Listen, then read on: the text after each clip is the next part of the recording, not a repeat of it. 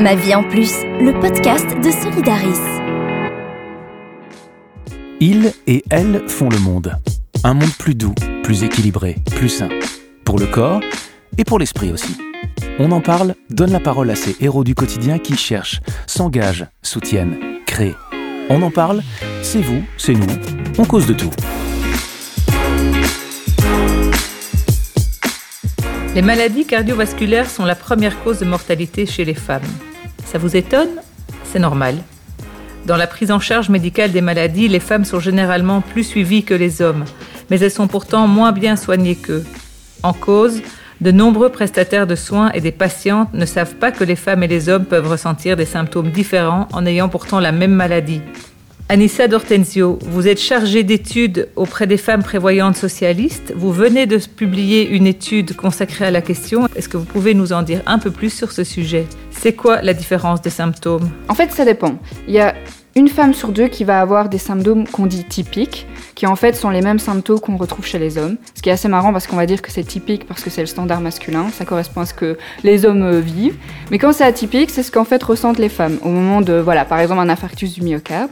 On voit que dans ce cas concret-là, euh, on, on, connaît tous ces symptômes-là. C'est une douleur qui irradie du thorax vers le bras. C'est un infarctus. Mais pour les femmes, pour une femme sur deux, ça va pas du tout être ces symptômes-là. Ça va être plutôt des troubles digestifs, des nausées, une grande fatigue persistante, un essoufflement à l'effort ou parfois même au repos, des palpitations, une oppression thoracique ou même une difficulté à respirer de manière générale. On le voit aussi avec un autre exemple, l'AVC, typiquement. Voilà, on connaît tous ces symptômes, bouche de travers, troubles du langage, etc. Mais au niveau des femmes, ça va être plutôt des choses moins facilement identifiables à nouveau. Donc des pertes d'équilibre, des étourdissements, des nausées à nouveau, des palpitations, un souffle court, etc. Alors comment est-ce que les femmes sont prises en charge? Alors, on remarque qu'en moyenne, elles sont prises en charge deux heures plus tard que les hommes qui ont la même maladie. Euh, alors qu'on le sait très bien, pour les maladies cardiaques, il faut les prendre en charge le plus rapidement possible pour pouvoir sauver euh, la personne en fait. C'est vraiment une question de timing. Euh, et on voit qu'en fait, à la fois, il y a cette méconnaissance des symptômes, comme je disais ici, des symptômes qui sont différents, difficilement identifiables. Donc, on voit bien que déjà là, il va y avoir un retard de diagnostic parce que les femmes elles-mêmes ne connaissent pas cette différence de symptômes, mais leur entourage non plus, en fait. Et quand déjà on se rend compte qu'il y a ce problème, il faut aller aux urgences, on a déjà du temps qui est perdu.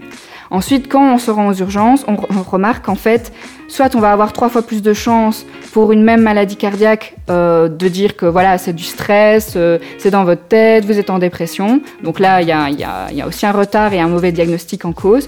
Ou alors, les médecins vont, moins connaître en fait à nouveau ces symptômes et ils vont du coup forcément euh, donner un diagnostic plus tardif. Donc on voit par exemple que des médecins en formation, donc des étudiants en médecine, il y a un étudiant sur deux qui ne sait pas que les maladies cardiovasculaires sont la première cause de mortalité chez les femmes dans le monde.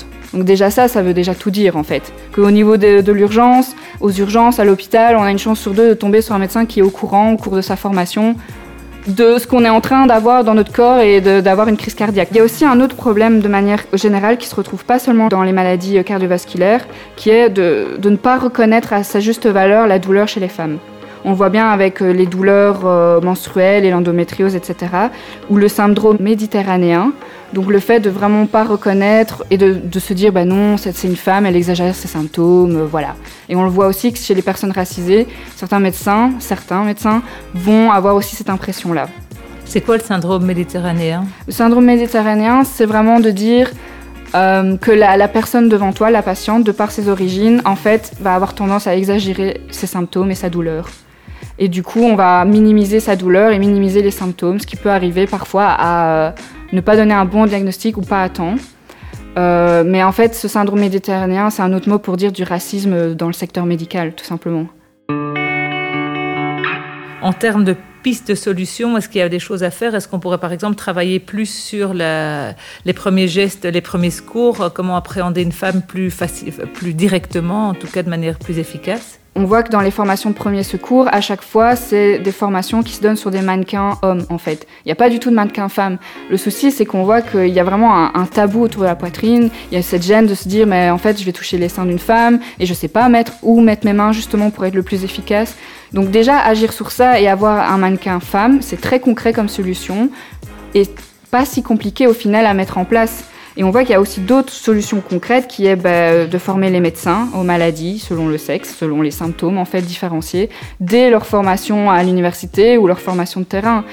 Euh, d'avoir vraiment cette grille de lecture-là et d'informer aussi et de sensibiliser le grand public à ces différents symptômes. Parce qu'on voit justement que si la femme elle-même qui est en train de faire une crise cardiaque ne s'en rend pas compte, ne connaît pas les symptômes, elle ne pourra pas agir.